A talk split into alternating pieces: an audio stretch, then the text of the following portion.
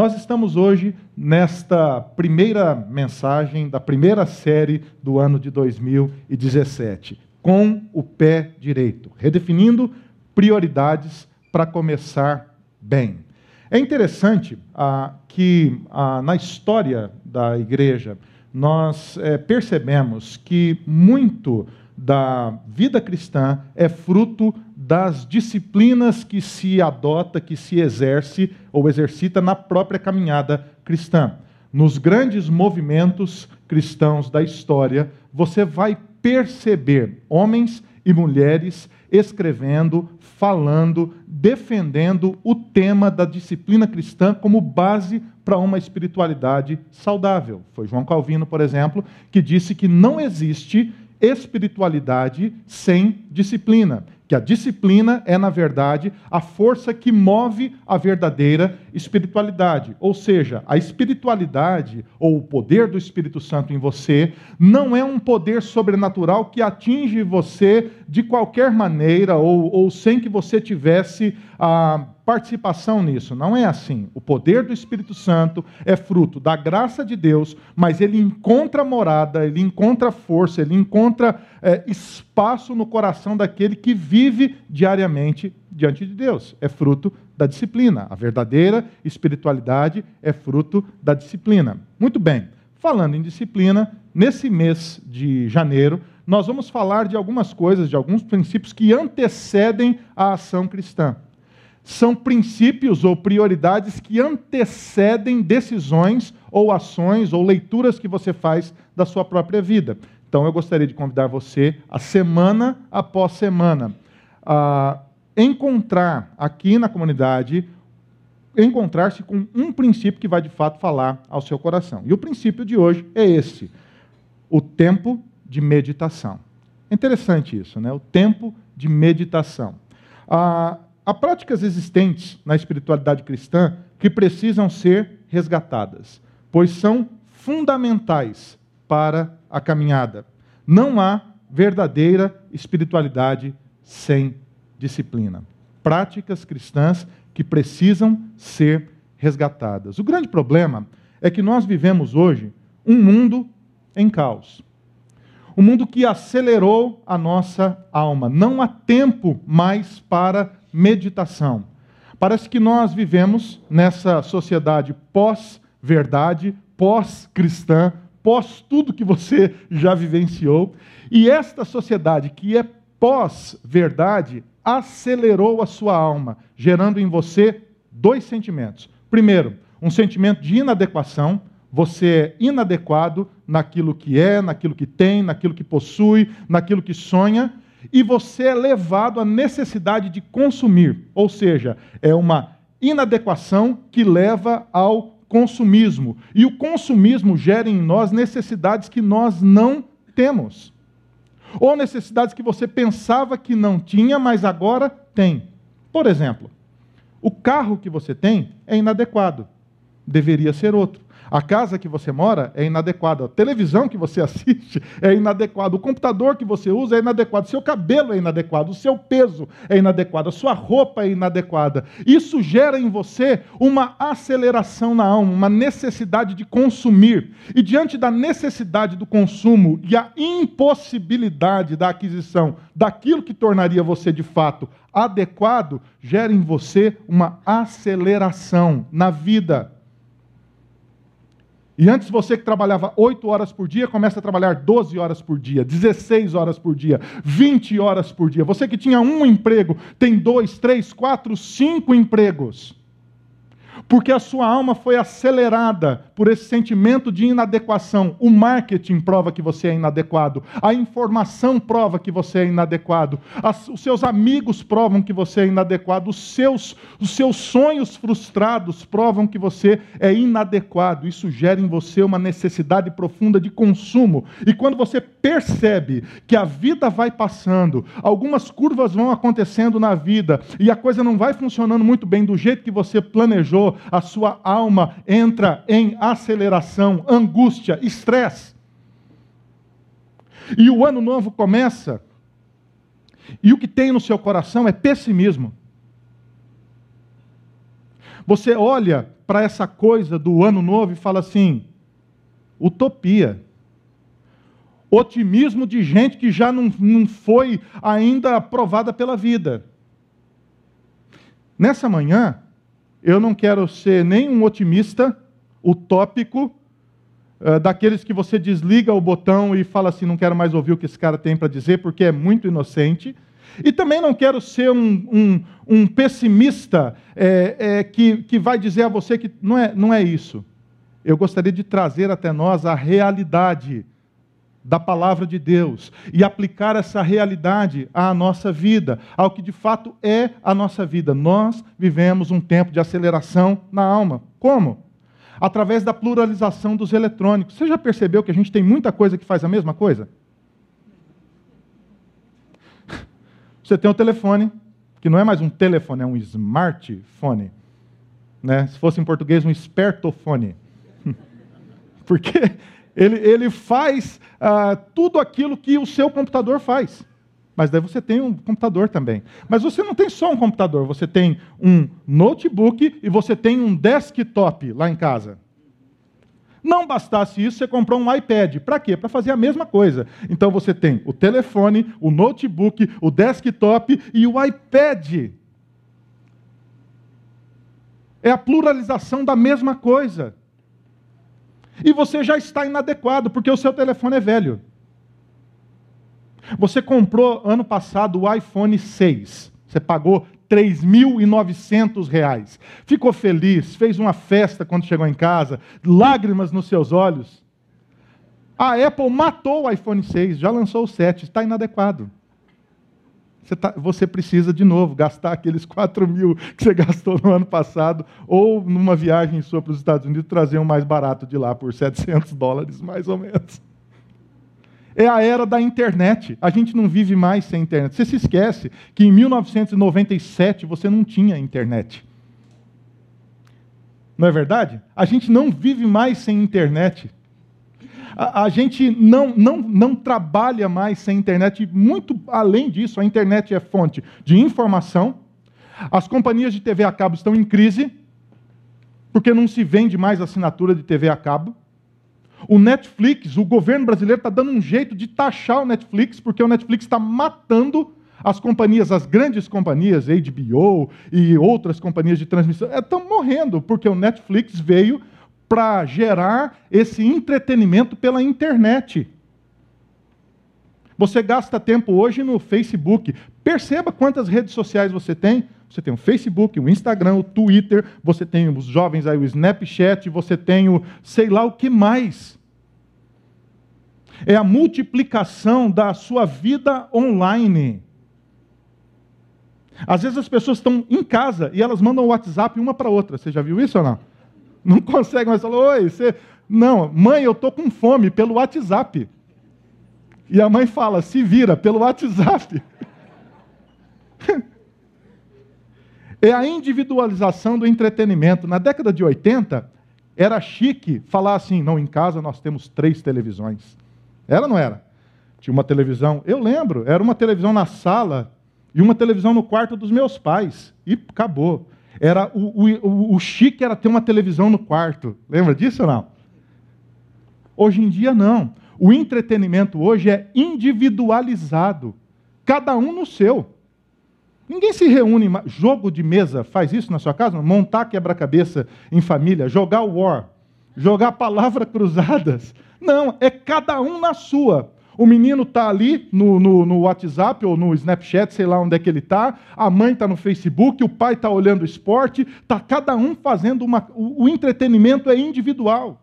E se você vai pegar um carro e viajar duas horas com a sua família, ai de você se não tiver internet no carro. O seu filho vai entrar em crise, porque ele vai falar para você no banco de trás: tem nada para fazer. Não tem nada para fazer. Você fala, menino. É, é, um desespero. A primeira pergunta que alguém vai visitar você na sua casa, a primeira pergunta que ele faz é: qual é a senha do Wi-Fi? Não fala oi sujeito não te abraça mais. Pendura a senha, põe a senha do lado da porta, já diz lá. Não precisa nem perguntar. Temos o Wi-Fi. Porque o entretenimento é individualizado. Isso gera um comportamento. As famílias não conversam mais, as pessoas não conversam mais. Ninguém conta novidade para o outro mais. Só pergunta assim, e aí, você viu lá no Facebook? Faz 10 anos que não vê. Você viu lá no Facebook? Vi, viu seu filho nasceu, cresceu, já está na escola, já, não... já sabe tudo da sua vida. É individualizado. O excesso de informação. A gente vive hoje no mundo, essa, essa aceleração é, é, transformou o mundo num mundo assim midiático e escravo da informação. Década de 80. Cid Moreira, boa noite. Você esperava o Jornal Nacional, não era isso, não? Passava o dia todo, você sentava. Eu lembro, meu avô falava boa noite, boa noite, meu avô falava boa noite. e, a, e, e a casa terminava no final do jornal. A hora que terminava o jornal, o vô desligava, ou eu, que era o controle remoto, né? porque toda criança era um controle remoto antigamente, aumenta a TV, abaixa a TV, muda o canal, vira antena, já fez isso ou não? e o meu avô reunia a família toda na sala de casa para assistir o Jornal Nacional. Hoje em dia, nós temos vários canais de televisão, vários canais na internet que dão notícias 24 horas por dia. O problema hoje não é mais o que está acontecendo. A gente sabe o que está acontecendo no Japão, na Europa, no Oriente Médio, nos Estados Unidos, em todos os cantos do Brasil. A gente não sabe é o que fazer. O que acontece, a gente sabe. E muito mais do que isso, a gente sofre hoje com o excesso de informação. A sua mente é bombardeada pelo excesso de propaganda, pelo excesso de mídia, pelo excesso de imagens, pelo excesso de informação todos os dias. Isso gera em você necessidade pelo consumo e o sentimento de inadequação. Você se sente inadequado e sente o desejo de consumir. As famílias hoje têm uma agenda carregada. Eu não queria ser criança hoje em dia. Dá muito trabalho ser criança hoje em dia, pelo amor. A criança vai para a escola, chega da escola, vai para o inglês, chega do inglês, vai para o Kumon, chega do Kumon, vai para a aula de música, chega da aula de música, vai para a aula de física quântica, chega da aula de física. É um, é um desespero. E a mãe virou mãe torista. Pai, pai. Ele vai dirigindo o filho o dia todo e as famílias têm essa agenda extremamente carregada e não há tempo de descanso. Não há tempo de tranquilidade, a alma das crianças é acelerada, o mundo é cruel com as crianças hoje. Eu não sei se você percebe, mas não existe hoje mais música para criança. Não existe música para criança. É tempo de dis... é, criança fala assim, você fala para o seu filho assim: "Ah, meu filho, quando eu era criança a gente brincava na rua". Você tinha tempo para brincar na rua. As crianças hoje não têm tempo. A família hoje não tem tempo. Todo mundo em casa tem jornada dupla. Sai para o trabalho, volta do trabalho, tem que estudar para melhorar o trabalho. É um tempo de aceleração no ambiente familiar. E também um tempo de trabalho desordenado. Eu tenho conhecido um pouco mais da cultura de São Paulo e eu fico impressionado como o paulista é acelerado nova-iorquinos que se cuidem. Esse povo é acelerado, trabalha muito. Nós trabalhamos muito em agendas que são superlotadas, necessidades que são cada vez maiores, de metas inatingíveis. O seu, seu, trabalho que antes tinha 10 pessoas no seu setor, agora conta com 3 pessoas no mesmo setor e essas três pessoas que sobraram lá ganham a mesma coisa por mês e fazem o trabalho das dez que trabalhavam lá anteriormente. Isso gera uma, uma eh, aceleração na alma, o trabalho se torna desordenado. Eu converso com meus amigos professores, eu fico com dó de perceber que às vezes professores universitários dão aulas em três, quatro, cinco cidades diferentes e eles correm desesperadamente para quê? Para poder cumprir o orçamento do mês e isso gera um excesso de trabalho, um excesso de horas fora de casa, e a carreira, o trabalho, que era para ser algo prazeroso, se tornou um peso desordenado e desnecessário na vida. Nós vivemos um mundo em caos. E esse caos gerou consequências. Pelo menos duas consequências que eu gostaria de apontar. A primeira consequência é a distração. Nós nos tornamos seres humanos distraídos. A gente não percebe mais o outro e a gente não percebe a gente mesmo. A gente não percebe a necessidade do outro, a necessidade muitas vezes do outro em casa, do cônjuge, do filho. A gente não percebe os sinais que as pessoas nos enviam de que estão cansadas, de que estão tristes, de que precisam conversar, de que precisam de atenção, de que um filho precisa de correção. A gente não percebe mais esses sinais porque nós estamos distraídos demais por conta dessa aceleração que a nossa alma sofreu. E também vivemos a era da superficialidade. É como o John Stott diz: nós temos uma, um, um amplo conhecimento de Deus na mente, mas ele é raso, superficial, não é profundo. A gente conhece muita gente, mas superficialmente. A gente conhece muito de muita coisa, mas superficialmente. Nós nos tornamos, então, distraídos no relacionamento com o outro, no relacionamento com Deus, no relacionamento com a gente mesmo. A gente não percebe os sinais que o nosso próprio corpo dá de que nós estamos cansados, de que nós precisamos descansar, de que nós precisamos refletir, de que nós precisamos parar e pensar de que nós precisamos cuidar da saúde muitas vezes. E a gente se torna superficial no contato com o outro. E essa superficialidade gera insensatez. O outro está sofrendo do nosso lado, e não é que a gente não liga, a gente não percebe. Não é que a gente não liga para que o outro. É que a gente nem ficou sabendo, nem percebeu que o outro estava sofrendo. E quando eu falo outro, esse outro, infelizmente, é a esposa, é o marido, é o filho, é o pai, a mãe, é alguém de perto. Qual é o antídoto? Jonathan Edwards, que é uh, um dos meus heróis, eu tenho alguns heróis, né, e Jonathan Edwards é um deles. Ele diz assim: que meditar é perceber a beleza da glória de Deus. Contra a aceleração da alma, a aceleração que o mundo propõe, a aceleração que você entrou, o antídoto é a meditação. Meditar é perceber a beleza da glória de Deus. Aos 19 anos de idade, uh, Jonathan Edwards já era pastor. Era pastor nessa época em Nova York. Nova York ia até Wall Street, que é lá no, no, no, sul da ilha depois de Wall Street era tudo ainda ah, é, selvagem. Né? E conta a história que Jonathan Edwards costumava andar com o seu cavalo até as margens do rio Hudson, na, lá do oeste de Nova York, para que naquele lugar ele pudesse exercitar a sua disciplina cristã. E é interessante que cedo na vida ele escreveu as suas resoluções, o que ele chamava de disciplina cristã, ele escreveu como resoluções. Ah, por exemplo, observar o descanso, o sabat.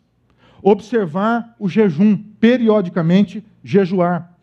O hábito que ele chamava, ou a resolução que ele chamava de conferência, que era de prestar contas a um grupo de amigos, também pastores, que pudessem ouvir o seu, o, o, do seu dia a dia e corrigi-lo se necessário.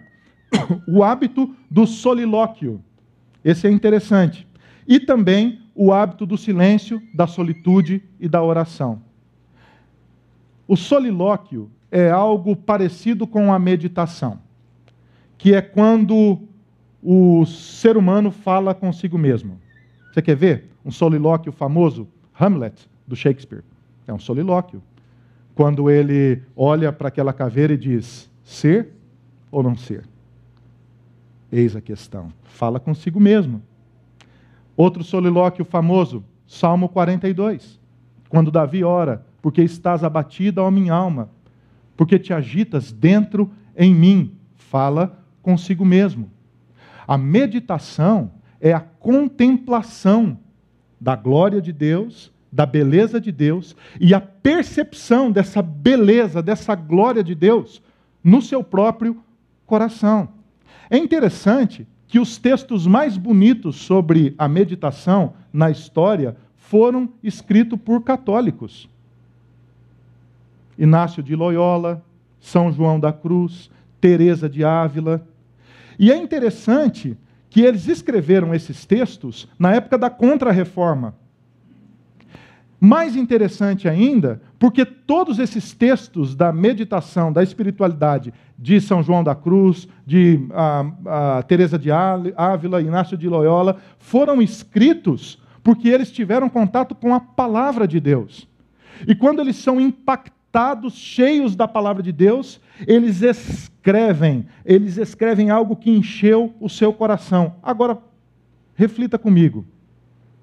A Bíblia não estava disposta à população naquela época.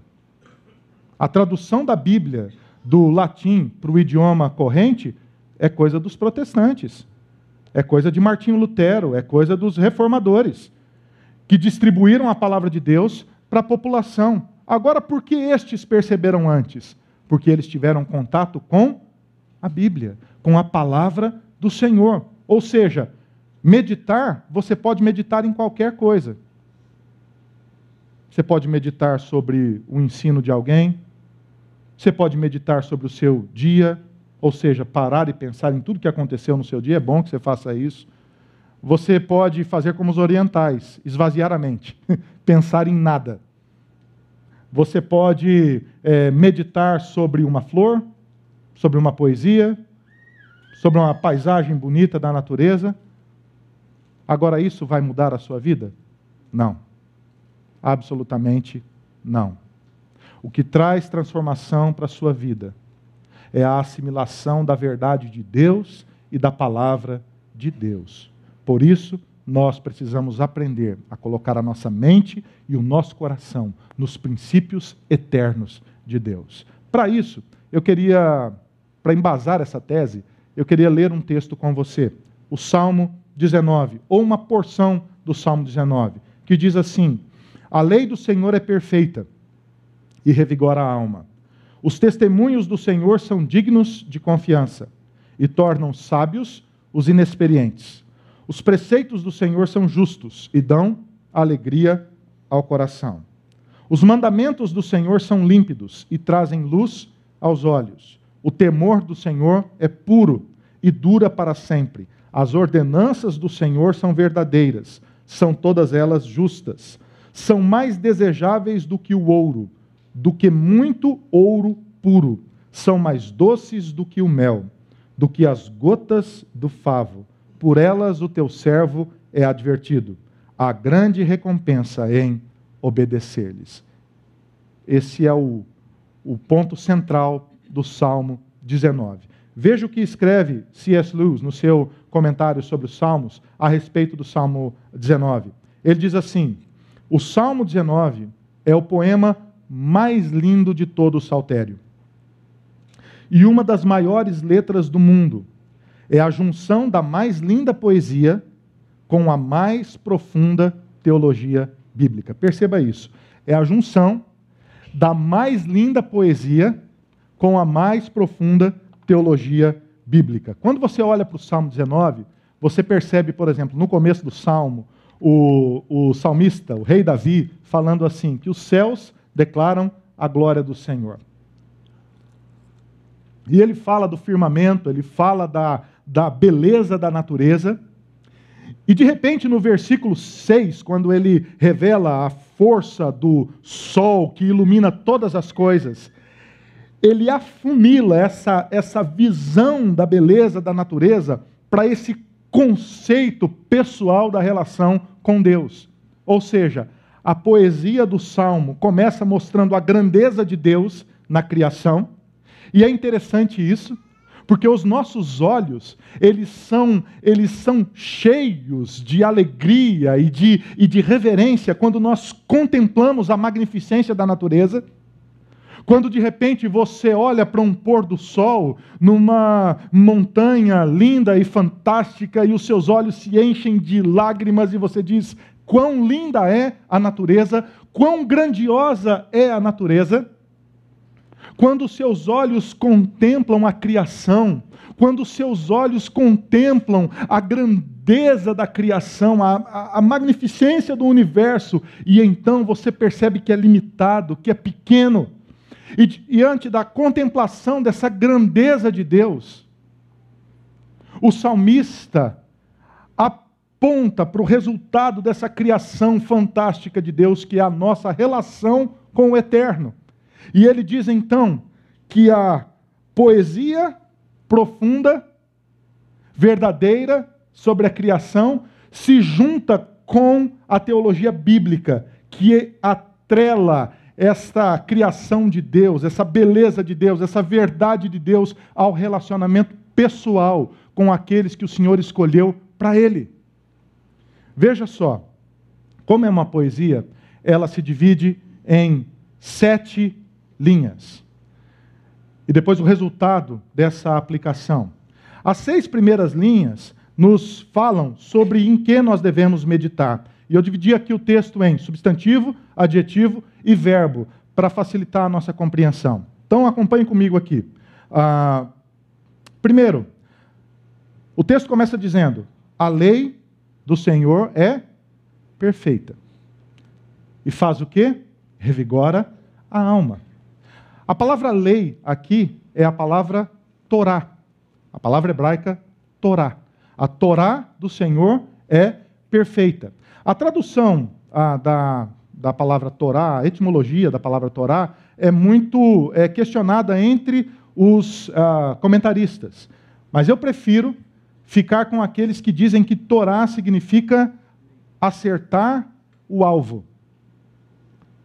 Há aqueles que dizem que Torá significa instrução, e eu acredito que é instrução ah, que vem do, do hebraico Hurá, mas também há o hebraico Yará, que significa acertar o alvo. É como se alguém tivesse determinado: este é o alvo, tomou uma distância, lançou um objeto e acertou o alvo. Ou seja, a Torá cumpriu o seu propósito, acertou o alvo de maneira perfeita, acertou o alvo de maneira perfeita que revelou a verdade de Deus, tudo que Deus quis dizer a respeito de si mesmo, ele disse através da sua Torá.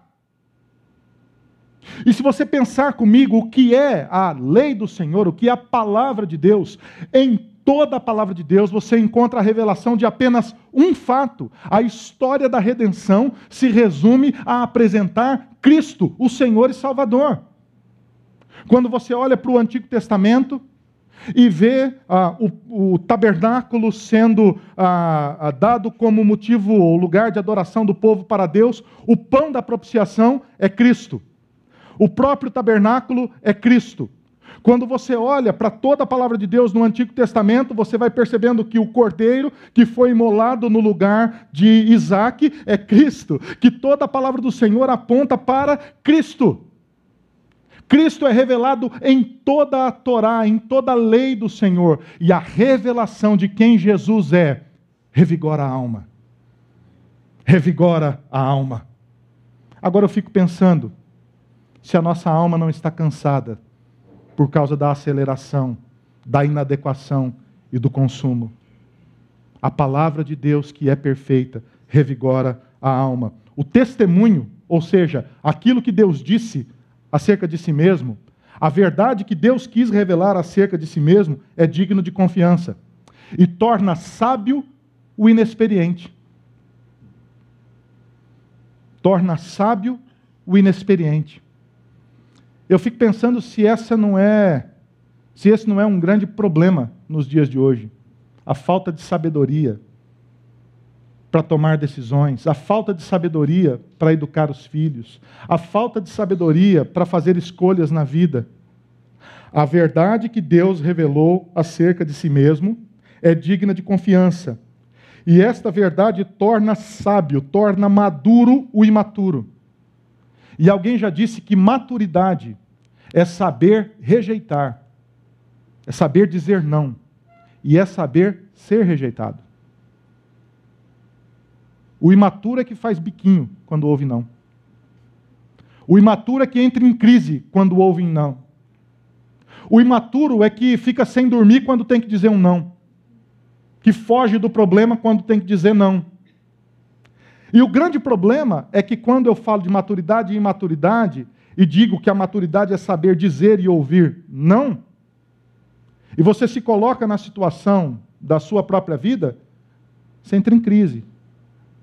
Porque você diz, de fato, eu não sei dizer não. E eu não sei ser confrontado. Não sei ouvir não. De fato, você não sabe. Você precisa da ajuda do Senhor, do testemunho, da verdade que Deus diz a respeito de si mesmo. Por quê? Porque esta verdade torna você sábio, maduro. O seu filho olha para você e fala assim: pai, você mudou, pai. Você está legal. Mãe, você mudou. O que, que aconteceu? O pai olha para o filho e fala: você, você mudou. Algo aconteceu em você. Que decisão é essa que você tomou? É a palavra de Deus que tornou você sábio, experiente, maduro. Mais ainda, o preceito do Senhor, ou seja, a vontade de Deus, é justa. E a vontade de Deus dá alegria ao coração, satisfação à alma, tranquilidade à alma. Não uma alegria é, é, corrente da, decorrente da, de algo que se conquistou ou não, mas a alegria que vem da compreensão de que a vontade de Deus é justa. O mandamento do Senhor é límpido. Ele traz luz aos olhos. O mandamento do Senhor é como o sol. E o sol é, não é apenas o sol porque ele clareia a terra, não é isso. O sol serve aos seres humanos porque através do sol nós enxergamos todas as coisas. É através da luz que nós enxergamos todas as coisas. Não é a luz em si mesmo, mas é o que ela proporciona. Ela proporciona discernimento. Porque eu enxergo o mandamento do Senhor, isso traz clareza para minha alma, traz luz aos meus olhos. E antes eu que não me compreendia, que não compreendia as situações, que não compreendia os embates da vida, que não compreendia o outro, agora passo a compreender, não porque me tornei melhor, não, mas porque tive contato com a palavra de Deus que trouxe clareza à minha compreensão, discernimento. O temor do Senhor é puro. Essa reverência diante do Senhor é pura e dura para, para sempre, é eterno. A ordenança do Senhor, ou, as ordenanças do Senhor, são verdadeiras. E elas todas são justas. É interessante, porque isso é uma poesia. É um jogo de palavras que Davi vai fazendo e, e, e, e, trazendo esta verdade de Deus com sinônimos a respeito da palavra de Deus, com adjetivos diferentes e resultados diferentes, ações diferentes de Deus na nossa vida. Muitas vezes a gente pensa assim que as poesias são inofensivas, não é verdade? Eu gosto muito de ler poesias. Eu gosto de ler Fernando Pessoa, Pablo Neruda, Vinícius de Moraes e tantos outros. Às vezes eu não entendo o que eles escrevem. Tem poesias do Fernando Pessoa que eu leio, releio e não entendo nada eu fico pensando assim, eu preciso ler um comentário qualquer dia desse sobre essa, sobre essa poesia, para ver o que dizem os comentaristas. Mas há poesias que tocam a nossa alma, que falam é, profundamente ao nosso coração. Há poesias que nos levam a refletir sobre a vida, não é verdade? Veja o que Eugene Peterson, falando sobre o Salmo 19, fala sobre essa poesia, escreve sobre essa poesia. A poesia é uma linguagem utilizada com intensidade pessoal não é, como muitos pensam, um discurso decorativo. Os poetas nos contam o que os nossos olhos, nublados por muita contemplação passiva, e nossos ouvidos entorpecidos por excesso de blá blá blá, falham ao captar a realidade exterior e interior. Os poetas utilizam palavras para nos arrastar às profundezas da nossa própria realidade eles agem assim não apenas para relatar como a vida é, mas para nos conduzir até o seu âmago. A poesia vai direto à jugular. Longe de ser apenas uma linguagem estética, ela é visceral, é linguagem de raiz. A poesia não se limita a nos revelar algo desconhecido, mas nos leva ao reconhecimento do que é latente, esquecido, ignorado ou suprimido. Você sabe o que, que Deus então nos mostra ainda aqui através da, da leitura do, do texto do Charles Spurgeon? Na contemplação de Cristo existe um bálsamo para cada ferida. É isso que acontece. Na meditação sobre o Pai, há consolo para todas as tristezas. E na influência do Espírito Santo, alívio para todas as mágoas. Não conheço coisa que possa confortar mais a alma, acalmar as ondas da tristeza e da mágoa, pacificar os ventos da provação, que a meditação piedosa a respeito da divindade.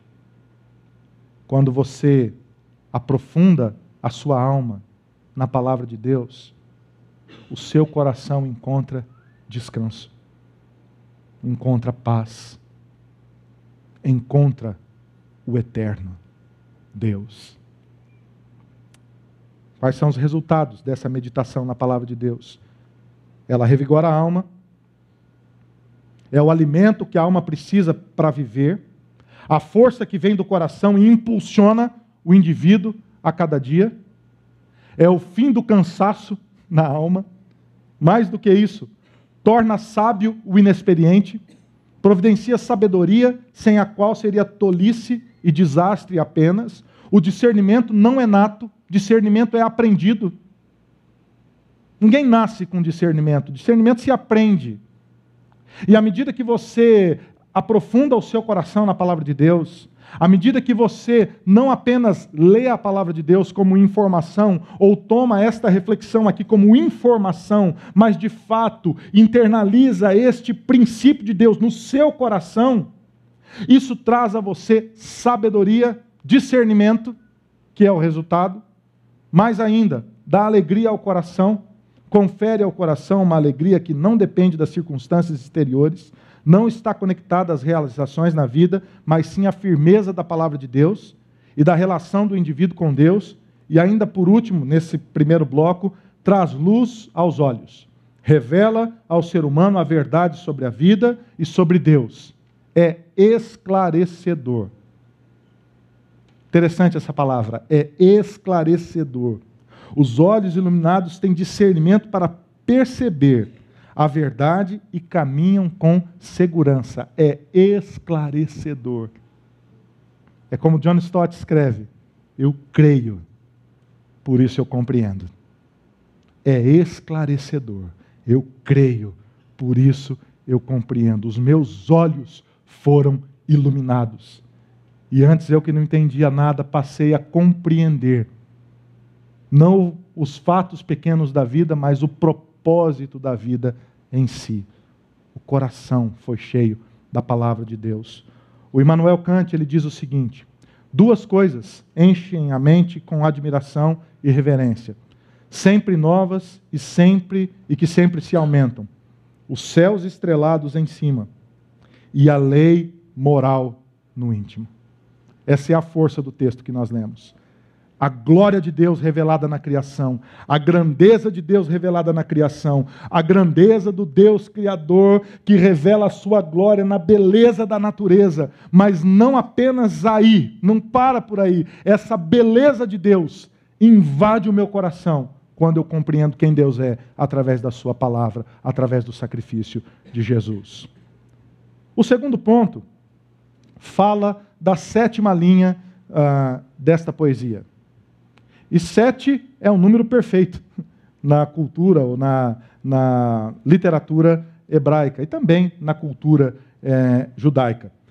A sétima linha, então, desta poesia diz o seguinte: são mais desejáveis do que o ouro. O que? A palavra, o testemunho, o preceito, o mandamento, a verdade, a ordenança do Senhor são mais desejáveis do que o ouro, do que o muito ouro puro são mais doces do que o mel, do que as gotas do favo.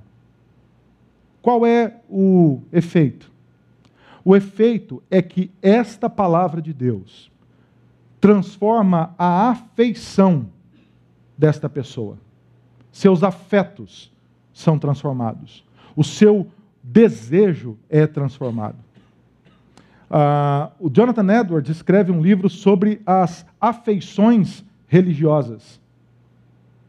Santo Agostinho diz que se você quiser conhecer uma pessoa, você não deve perguntar pelo que a pessoa faz, porque é isso que geralmente a gente faz. Via de regra, qualquer diálogo é assim, né? Bom dia, tudo bem, tudo bem? Qual é o seu nome? Meu nome é fulano. O que que você, é, é, onde você mora? Eu moro em tal cidade. Quarta, quinta pergunta, o que que você faz? E dependendo do que a outra pessoa faz, você já classifica essa pessoa na, na ordem de importância que você dará a ela. Né?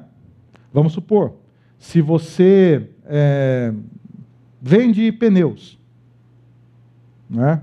você é um vendedor de pneus, e diante de você, a quarta, quinta pergunta, está o maior comprador de pneus do Brasil, o que, é que você vai fazer?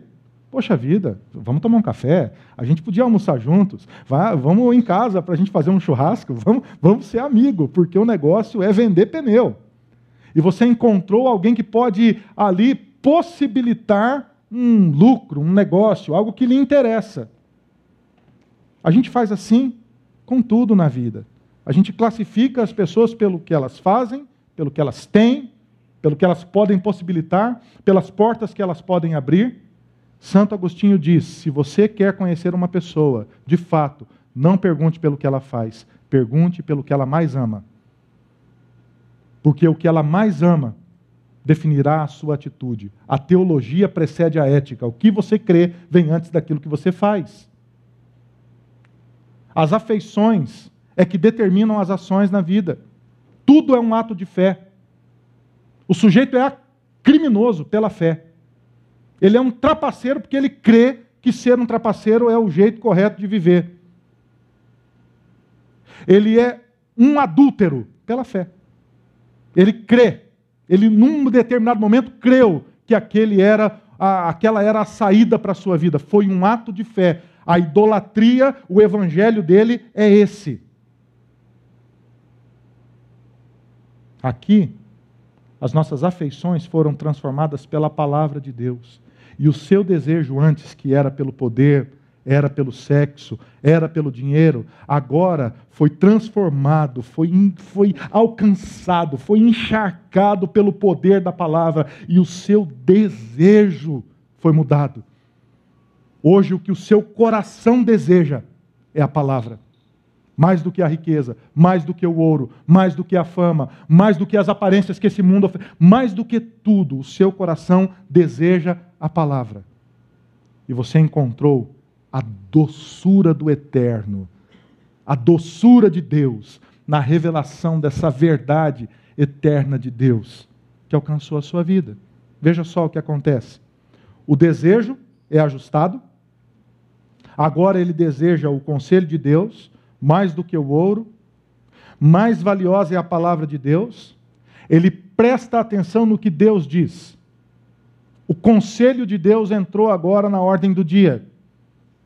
Antes de tomar uma decisão, ele não pensa mais, ele não pensa mais no que ele apenas quer, ou no que vai fazer bem para ele, ou no que ele deseja, e o resto que se vire, ele não pensa mais assim. Agora ele leva em conta o que Deus diz. E se a palavra de Deus diz, ele tem a tendência no coração de obedecer a essa palavra, porque o desejo dele foi transformado. Compreendeu que o conselho de Deus é a verdadeira riqueza da vida. Que a revelação de quem Deus é é a verdadeira riqueza na vida. E mais do que isso, ele compreendeu a doçura de Deus. Ele percebeu a doçura que é a revelação de Deus. Quando a gente vê esse termo doçura, a gente vive numa sociedade tão gourmetizada, não é verdade? Tudo hoje é gourmet. O sujeito não come hoje mais um pastel de carne. Não é assim. Ele come um pastel de bovino com ervas é, indianas e, enfim, Você não, você não vai ao restaurante, mas outro dia eu fui a um restaurante pedi o tradutor. Falei, dá o tradutor, por favor. Era, era uma costela com mandioca. Lá no Paraná é chamada de vaca atolada, mas estava um outro nome lá. É lascas de cebola. Eu falei, que isso, gente?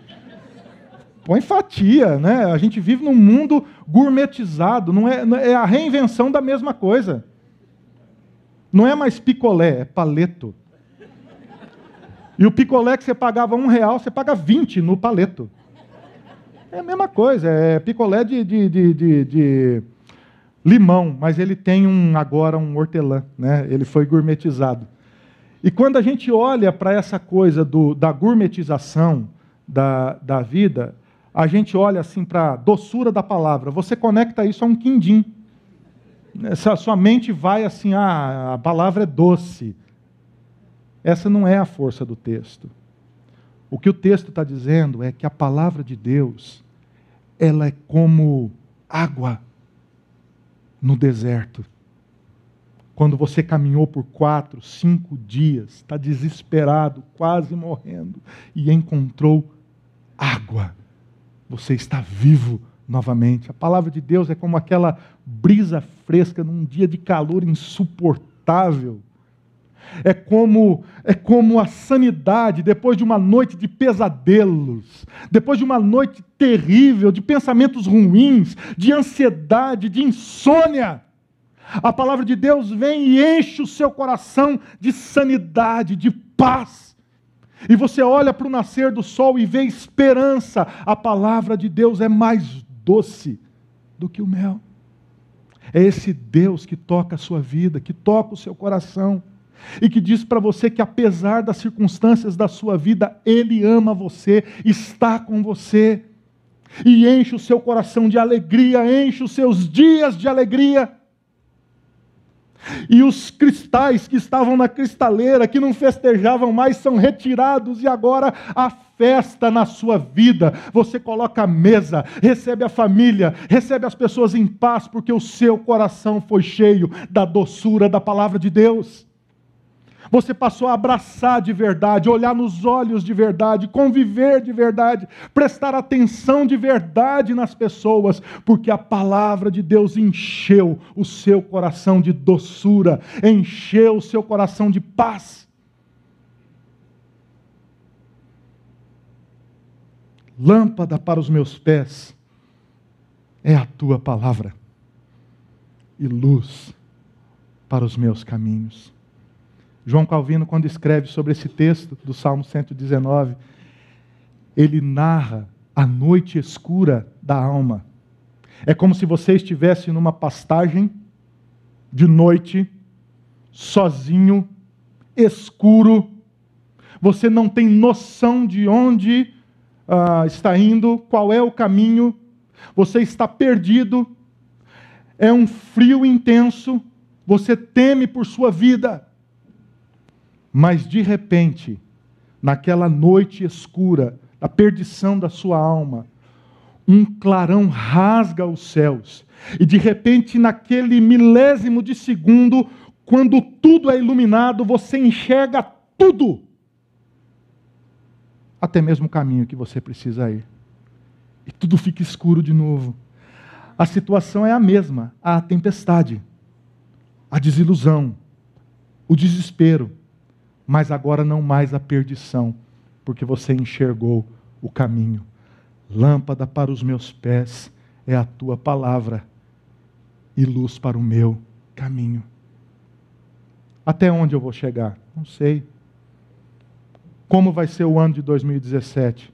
Eu não sei. Bom, ruim, pior que 2016, melhor? Eu não sei. Mas o que eu sei é que lâmpada para os meus pés é a tua palavra e luz para o meu caminho. Terceiro e último lugar, a vida que é transformada pela obediência à palavra de Deus. Para mim, esse é o ápice do texto, porque esse é o resultado. Meu amigo, deixa eu dizer uma coisa para você, bem sincera. Toda reflexão, toda meditação, só encontra, só encontra lugar no nosso coração se a gente toma uma decisão, a decisão de obedecer àquilo que a gente percebeu. A gente precisa caminhar conforme a luz que a gente tem, conforme a, a compreensão que a gente tem. E a isso a Bíblia dá um nome. A Bíblia chama isso de integridade. A integridade na vida cristã não está na gente ser perfeito, mas está na gente se propor a obedecer aquilo que a gente compreendeu.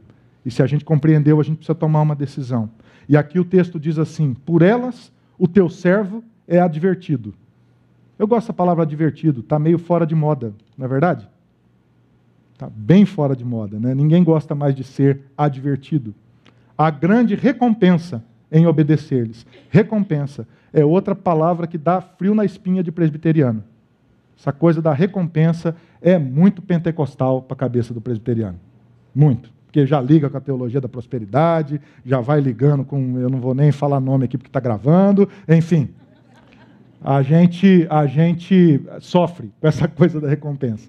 Mas deixa eu caminhar com você por esse que eu creio que é o ápice da mensagem já terminando. Por elas, o teu servo é advertido. O servo advertido fala aqui daquele que foi exortado, advertido, desafiado, tirado do lugar, fustigado. Fustigado aqui eu coloquei de propósito essa palavra, porque fustigado significa chicoteado. Ele foi, ele foi, lembra lá do texto, quando o, o, o, barco dos discípulos estava à deriva e sendo massacrado pela tempestade? Esse é o termo. O barco estava sendo fustigado, ele foi jogado de um lado para o outro, eles temeram pela vida. E o servo foi mudado pelo poder da palavra de Deus. Qual é o resultado daquele que decide se encontrar verdadeiro e profundamente com a palavra de Deus. Ele compreende a exortação do Senhor como a salvação da sua alma. Ele para de lutar consigo mesmo, para de lutar com Deus, e ele percebe que na obediência há segurança. Ele foi desafiado, foi tirado do lugar, é o Abraão. Sai da tua terra da tua descendência e vai para o lugar que eu te mostrarei. Ele foi tirado do lugar. Ele foi mudado. É o Moisés, fraco, com dificuldade para falar, com medo diante do desafio, muito menor que o Faraó, que foi transformado no libertador do povo de Deus no Egito. É o Pedro, rude, iletrado, ignorante, curto na sua compreensão. Um pescador, para muitos irrelevante, morava numa cidade irrelevante, de uma nação irrelevante para muitos, mas que foi escolhido por Jesus, transformado por Jesus, mudado pelo poder da palavra e se torna no maior, transformado no maior pregador que a Bíblia já viu no Novo Testamento. É o apóstolo Paulo embrutecido pela vida, intelectual e perseguidor por convicção do cristianismo. Um assassino, um homem rude, embrutecido pela vida, que é transformado pelo poder da palavra, que tem um encontro pessoal com Jesus e é mudado para sempre e se torna, é transformado no apóstolo para os gentios. É isso que a Bíblia quer fazer com você. É isso que Deus quer fazer comigo e com você. Ele deseja nos transformar em alguém que nós ainda não somos. Uma nova pessoa, transformada pelo poder da palavra de Deus, daquele que se encontrou com a palavra de Deus e que assimilou profundamente o princípio da palavra. E por último, a grande recompensa em obedecer-lhes. O texto de Provérbios diz assim: a recompensa da humildade e do temor do Senhor são a riqueza, a honra e a vida. À medida que a gente obedece, a gente é recompensado. Não com os presentes de Deus, não é isso, mas com a presença de Deus. E essa presença de Deus é a verdadeira riqueza é a verdadeira honra e é a verdadeira vida. Mas para que o seu coração seja impactado impactado pela palavra e a presença de Deus. E de repente a sua alma comece a exclamar: O Senhor é lindo, Deus. A tua palavra enche o meu coração. E à medida que você se encontra com a verdade de Deus, o seu coração exclama: Deus, eu preciso do Senhor. O Senhor é a minha riqueza, o Senhor é a minha vida, o Senhor é a minha honra. Essa é a recompensa, é a presença de Deus na sua vida, na sua casa, nos seus relacionamentos, na sua história. Hoje é um dia extraordinário. É o primeiro domingo que estamos juntos nesse ano. Hoje você pode refletir profundamente sobre a verdade e o poder da palavra de Deus e dar um passo na direção de obedecer e ser transformado e recompensado pela grandeza do poder de Deus em sua vida. Vamos orar? Muito obrigado, Senhor, por tua palavra. Tua palavra que é cheia de vida, tua palavra que é capaz de transformar o nosso coração. Eu quero te pedir, ó Deus, que nessa manhã o nosso coração possa não apenas compreender aquilo que foi dito, mas principalmente crer na palavra do Senhor para a nossa vida. E à medida que cremos, Senhor, tomamos uma decisão de, nesse ano de 2017, não apenas lermos a Sua palavra, mas meditarmos profundamente na verdade da Tua vontade, do Teu querer, da revelação do Senhor, através da Tua palavra para as nossas vidas. Que o Senhor possa, Pai, a cada dia, nesse ano de 2017, nos ensinar a aprofundar o nosso coração no Senhor. É o que eu oro em nome de Jesus. Amém.